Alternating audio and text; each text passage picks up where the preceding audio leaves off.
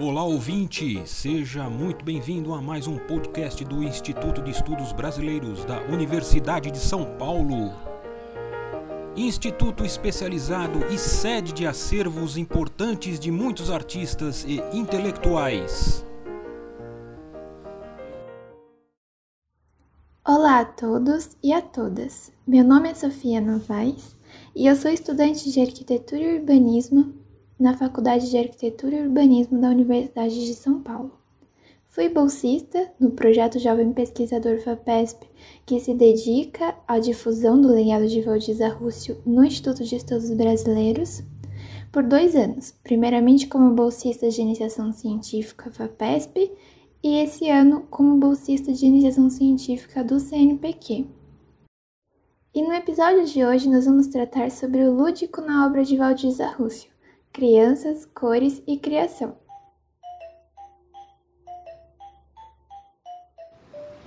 A autora despendeu um olhar muito especial sobre a criança brasileira, a estudando de forma específica no contexto do país. O interesse pela infância na obra de Valdiza pode ser destacado principalmente pela presença de catálogos e revistas de diversos museus do mundo dedicados à criança e também pelos projetos de Valdiza, como o Museu da Criança e as oficinas infantis do Museu da Indústria.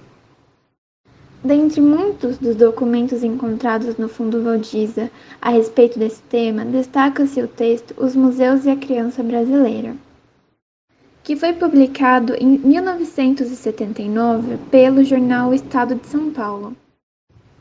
Neste, a condição de recepção das crianças nos museus brasileiros é explorada e analisada, Rússio critica a falta de programas que possam receber crianças menores do que 10 anos, afirmando que a criança brasileira não só é esquecida pelos museus, como também é banida. Desta maneira, a autora esboça algumas recomendações para um esforço mútuo entre os educadores e os trabalhadores de museus. A primeira diz respeito à importância de um espaço dedicado à criança, que seja integrado à exposição e às demais atividades do museu. E a segunda trata sobre a necessidade dos programas não deixarem a criança como sujeito passivo, sendo preciso que se elaborem mecanismos que permitam a autoexpressão e o uso da liberdade sem interferências. A partir dessas concepções, é possível analisar como Valdiza elabora estratégias práticas para a recepção da criança no espaço museal. Um dos exemplos mais significativos é a proposta para o Museu da Criança de 1983, que também teve uma versão pensada em parceria com a Fundação Caloche Gulbenkian de Portugal. Nessa proposta, Rússio afirma que lhe agrada muito o termo criança, como um ser que está se criando, se fazendo e se constituindo. Destaca ainda que a criança na fase da pré-escola, entre os 3 e 4 anos, que ainda não faz parte do grupo escolar, deveria ser uma das prioridades no atendimento. Rússio acredita que o museu seria benéfico para esta faixa etária, pois ajudaria em seu processo de reconhecimento do mundo, na construção de símbolos e imagens e no desenvolvimento da inteligência e do caráter. Para a autora, se esses estímulos à consciência tivessem sido aprimorados, não teríamos processos de urbanização, modernização e produção de maneiras tão caóticas. Na proposta, os centros infantis e os museus de criança de locais como Índia, França, Jerusalém Nova York são citados por carregarem um intuito semelhante. Porém, Russo escreve que seu projeto seria inovador no que tange os objetos fixados, a metodologia de trabalho e a natureza do acervo museológico. O acervo museológico seria constituído a partir de uma tríplice natureza. Nele haveriam objetos ligados ao universo infantil, como os tradicionais brinquedos reunidos pela própria equipe do museu, objetos culturais em si ou em réplicas, também escolhidos pela equipe do museu, e objetos resultantes da criatividade infantil, que seriam fruto das atividades de autoexpressão, nas mais variadas formas de linguagem e escolhidos pelas próprias crianças. todos esses aspectos teriam uma relação especial com a arquitetura. Segundo a proposta, o local deve conquistar e privilegiar a criança, além de ser acessível para as pessoas com deficiência, sendo idealmente um grande edifício térreo envolvendo jardins internos e envolvido pela área verde. Assim, o Museu da Criança se constituiria um grande serviço educativo, pois estaria integrado em um ambiente em que os elementos de trabalho e do espaço museológico correspondem às atividades propostas desenvolvidas. Segundo o mesmo texto mencionado anteriormente, divulgado no jornal Estado de São Paulo, o destino dessa proposta, até aquele momento, havia sido a implantação do museu nos dois primeiros pisos da Fundação Escola de Sociologia e Política, no bairro Pacaembu, na sede do curso de Museologia, que na época Rússio coordenava. Porém, até o momento, entre os documentos estudados de Valdiza Rússio, acredita que a parceria entre Portugal e Valdiza tenha se perdido, assim como esse projeto que então estava situado na FESP, pois não se tem registros de demais empreitadas feitas posteriormente dentro deste mesmo projeto. Outro projeto muito importante neste mesmo sentido são as oficinas infantis do Museu da Indústria. Destaca-se que o Museu da Indústria foi instituído em 1979. Com o nome de Museu da Indústria, Comércio, Ciência e Tecnologia do Estado de São Paulo, pertencia à Secretaria de Indústria, Comércio, Ciência e Tecnologia do Estado de São Paulo, sob a orientação e coordenação de Valdiza Rússio. Dentro deste projeto de Museu da Indústria, Rússio deslumbrou e realizou muitos projetos. Entre eles, a tentativa de musealização da manufatura Santa Helena, localizada na época na cidade de Jacareí, interior de São Paulo. É nesse trabalho que podemos também destacar a relação entre criança e criação na obra de Valdiza Rússio pois não somente a autora vislumbrou um museu setorial para o local, com uma biblioteca específica do campo têxtil, um centro de criação e restauro de tapetes e tapeçaria, com exposições inéditas sobre o processo industrial da fábrica e seu maquinário específico, além de um serviço educativo. A ideia de Rússio era promover o aspecto científico da artesania empregada na manufatura valorizando os artesãos e criando um sistema de qualificação em restauro têxtil que serviria aos museus do país. Dessa forma, a memória do processo industrial envolveria empresários, artesãos e ciência. Todavia, esse projeto também não chegou aos seus propósitos finais.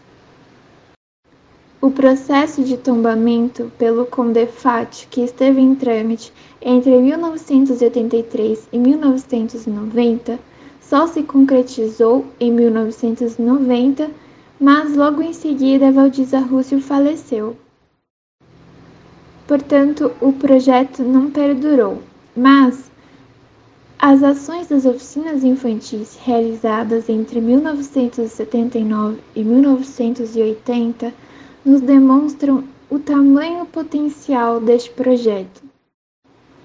Para Rússio, as oficinas infantis foram exposições que faziam parte do Museu da Indústria como um amplo serviço educativo voltado para crianças e adolescentes. A ideia era interligar processos de criação de maneira artística, científica e industrial, considerando que tudo é trabalho do homem.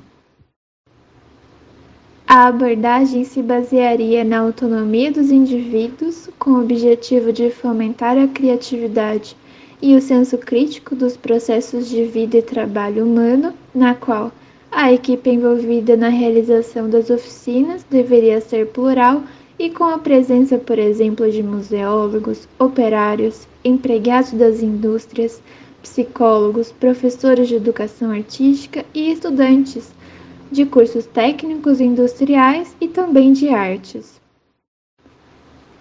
Na proposta museológica do Museu da Indústria de 1981, Rússio escreve: Julgo importante frisar que o termo educação é aqui usado em seu sentido amplo de aprendizagem constante para a vida, e não meramente como ensino acadêmico ou educação formal, e que, portanto, fazer um serviço educativo de museu não poderá restringir ao que se convencionou em nosso país até o momento Programa de Integração Museu-Escola. Desta forma, pode-se destacar a exposição das oficinas infantis realizadas pelo Museu da Indústria em 1979, com a temática voltada para a manufatura têxtil, devido à aproximação de Rússio na época com a manufatura Santa Helena. Esta ação ocorreu no Parque da Água Branca e contou com a participação de 21 mil pessoas, segundo os registros encontrados no Fundo Valdiza Rússio. A exposição explorou a história da produção dos tecidos desde as técnicas desenvolvidas nas fazendas do ciclo do café, contando ainda com um filme emprestado de uma indústria que demonstrava aos visitantes os processos de fabricação empregados. Já em 1980, ocorreu uma outra oficina infantil, ainda no Parque da Água Branca, com o tema Cerâmica, do indígena brasileiro à indústria atual.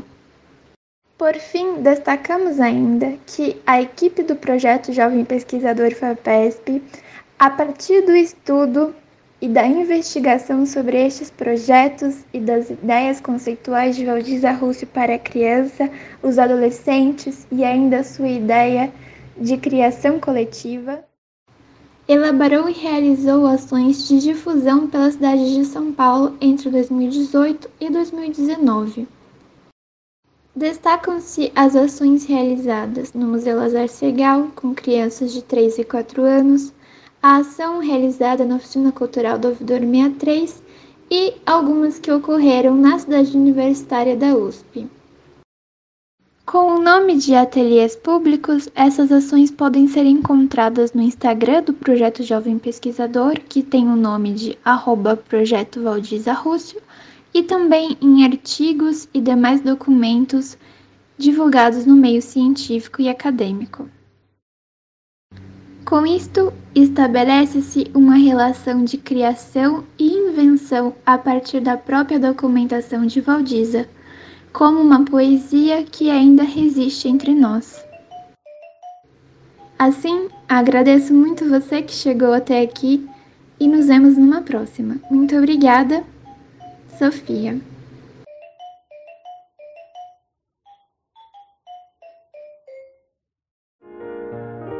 Este podcast do Instituto de Estudos Brasileiros chega ao final.